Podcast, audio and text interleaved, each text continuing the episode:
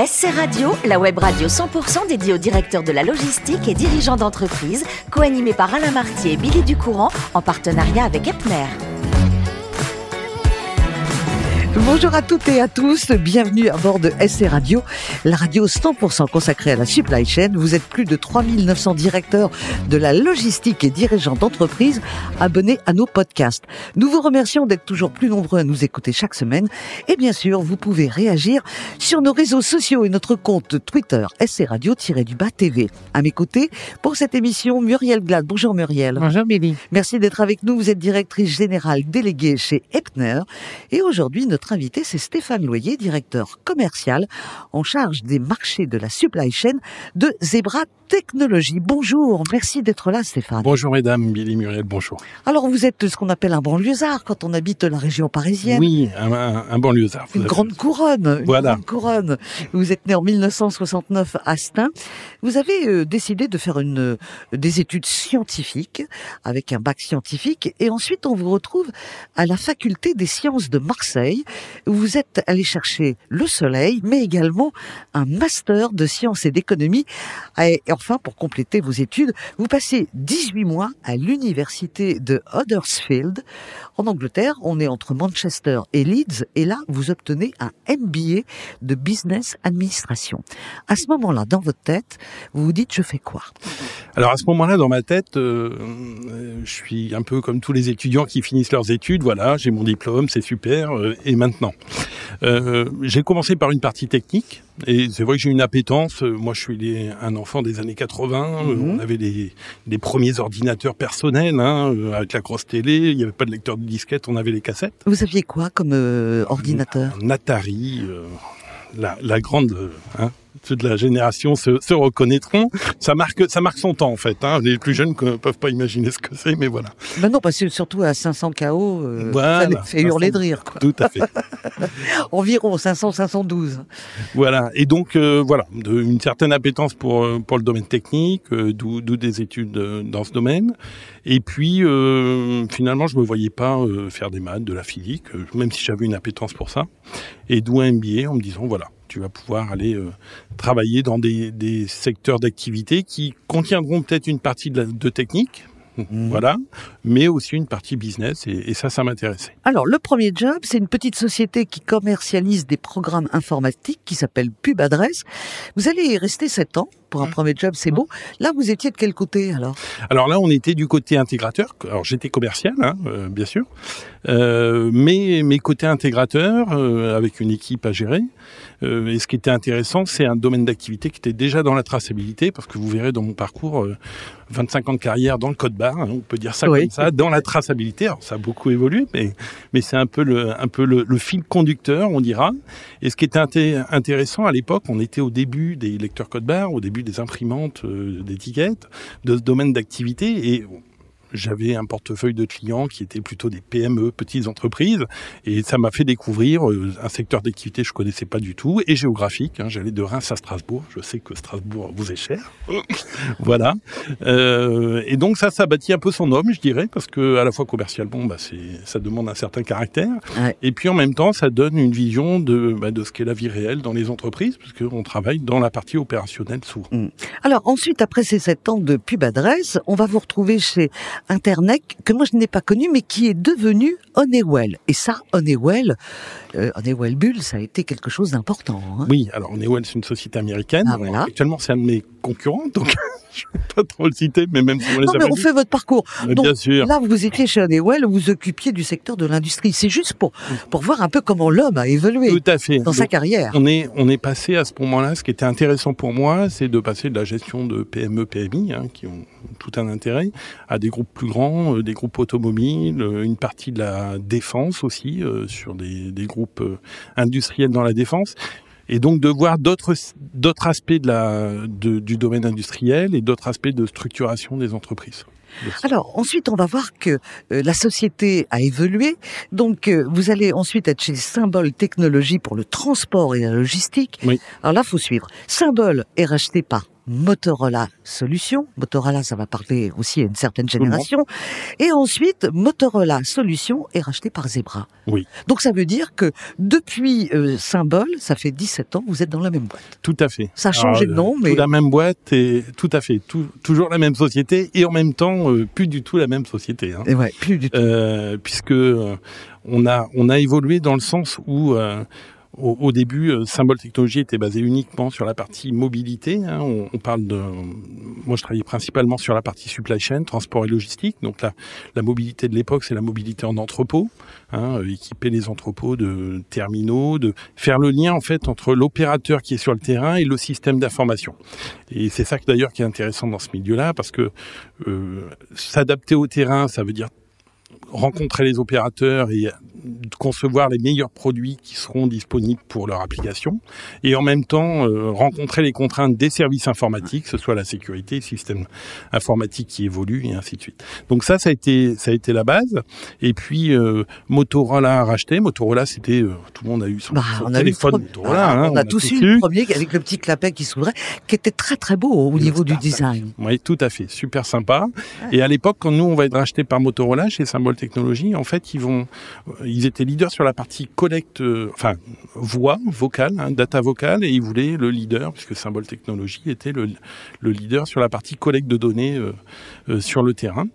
Et puis finalement, Zebra, qui était le leader sur la partie euh, identification automatique, donc la partie imprimante, euh, ce genre de choses, euh, a racheté euh, ben, Motorola.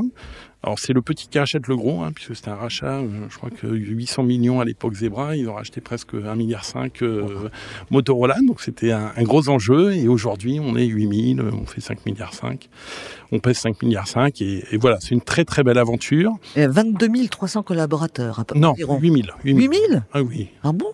Oui. Oh bah alors dites donc, j'ai fait une sacrée multiplication. Oui, voilà. Mais attendez, ça ne fait que de commencer. Hein Ça ne fait que commencer. Alors, Zebra est euh, évidemment un secteur qui intéresse beaucoup Muriel Glad. Eh bien oui, il m'intéresse euh, à plusieurs titres d'ailleurs, mais le métier de la, de la division supply chain de Sigma, c'est d'accompagner les entreprises dans la digitalisation de leur logistique et leur transport.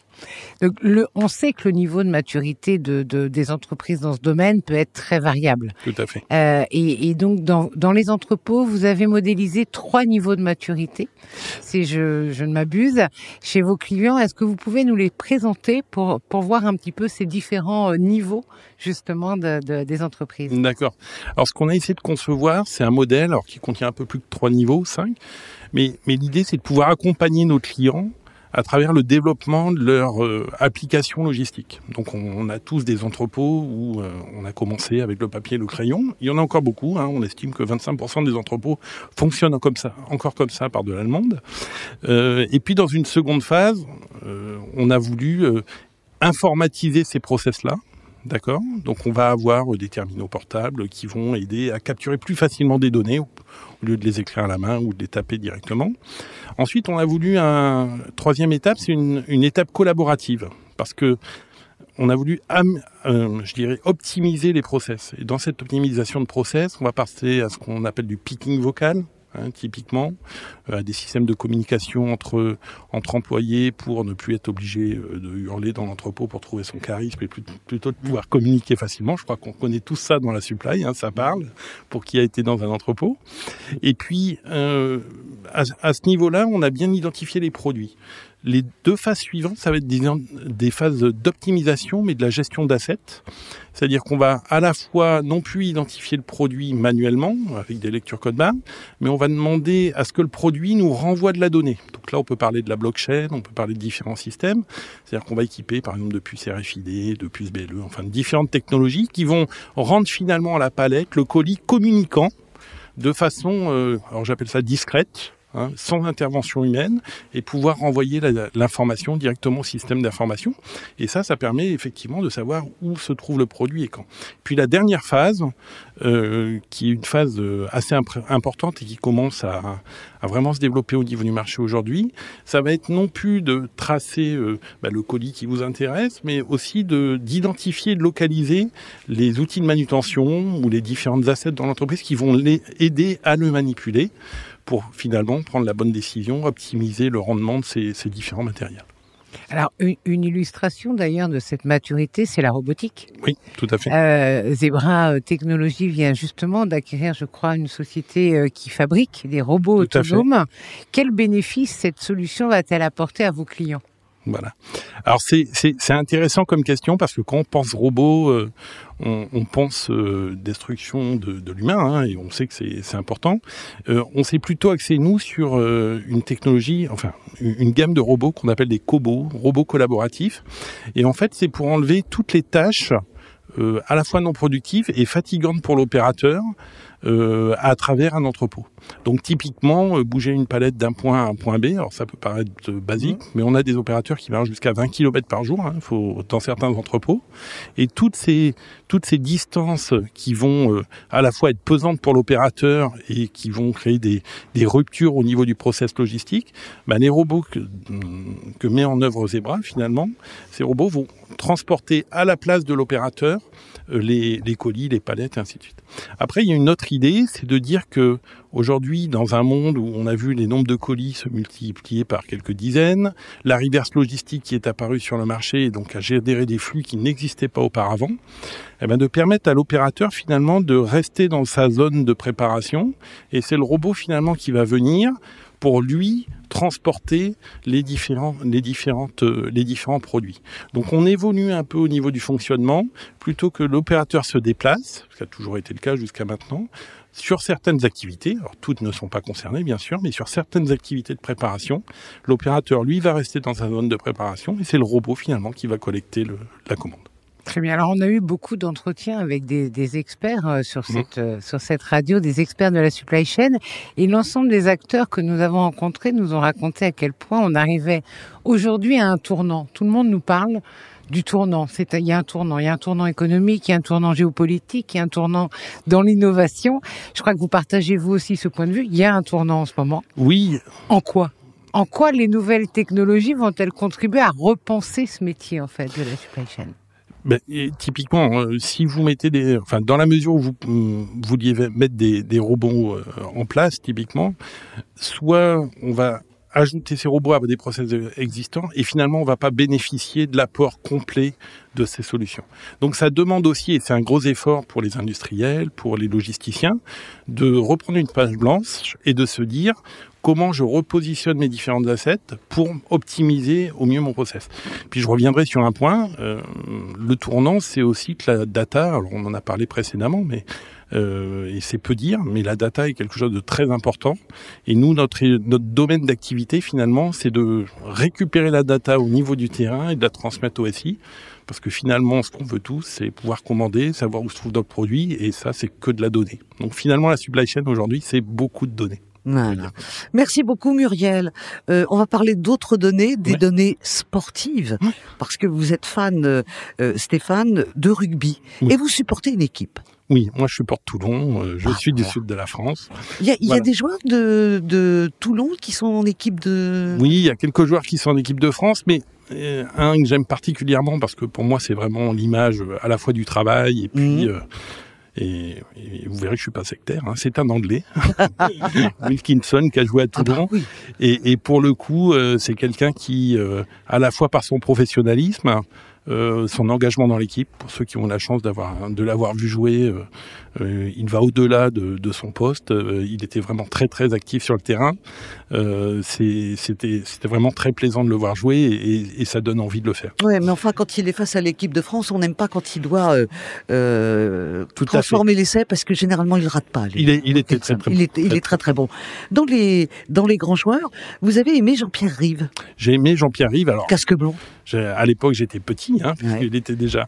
Mais, mais effectivement, euh, cette image, je sais pas si tout le monde s'en Oui, souvient, euh, sanguinolent, ainsi de suite, ça a marqué les, ça a marqué les esprits et entre et, et en même temps, c'est never give up. Hein, on laisse pas tomber, on va, on va se battre et, et on, on voit ça. Et, Mhm. et ce qui est intéressant dans le rugby, c'est cette, cette idée de d'équipes qui avancent. Et je pense qu'effectivement, euh, bah, quand on voit les entrepôts, les équipes qui doivent euh, régler tous les jours des problématiques, parce que c'est Bah pas oui. bien huilé, hein, euh, ça peut pas tout le temps bien fonctionner. Hein, surtout actuellement, on voit les ruptures de composants, les, les délais d'approvisionnement qui, qui, qui s'accroissent. Euh, bah, c'est un peu, c'est un vrai travail d'équipe. Chacun doit un peu se dépasser, remplacer les autres et faire un peu dans de sa personne. Et ça, c'est le rugby. Il y a une troisième mi-temps dans la supply Si on fait la comparaison, quelquefois, un dernier mot quand même sur euh, cette image, effectivement, de, de Jean-Pierre Rive en sang. Il y avait le maillot aussi qui était taché, et vous vous souvenez sûrement du sol qui savait à l'époque parler de rugby, c'était Roger Coudert. Oui, tout à fait. Et Jean-Pierre Rive lui avait offert ce maillot. Ça lui avait donné les larmes aux yeux. Allez les petits, comme on dit. Allez Allez les les petits. Je remercie infiniment Stéphane Merci à vous. pour ces, pla- ces plaisirs de rugby partagés et sur votre cœur de métier. Merci beaucoup Muriel. Je vous dis à très, à très très vite. À bientôt. C'est la fin de ce numéro de SC Radio. Retrouvez toute notre actualité sur nos comptes Twitter et LinkedIn. On se donne rendez-vous mercredi prochain à 14h précise pour accueillir un nouvel invité. L'invité de la semaine de SC Radio, une production b2b radio.tv en partenariat avec Epner.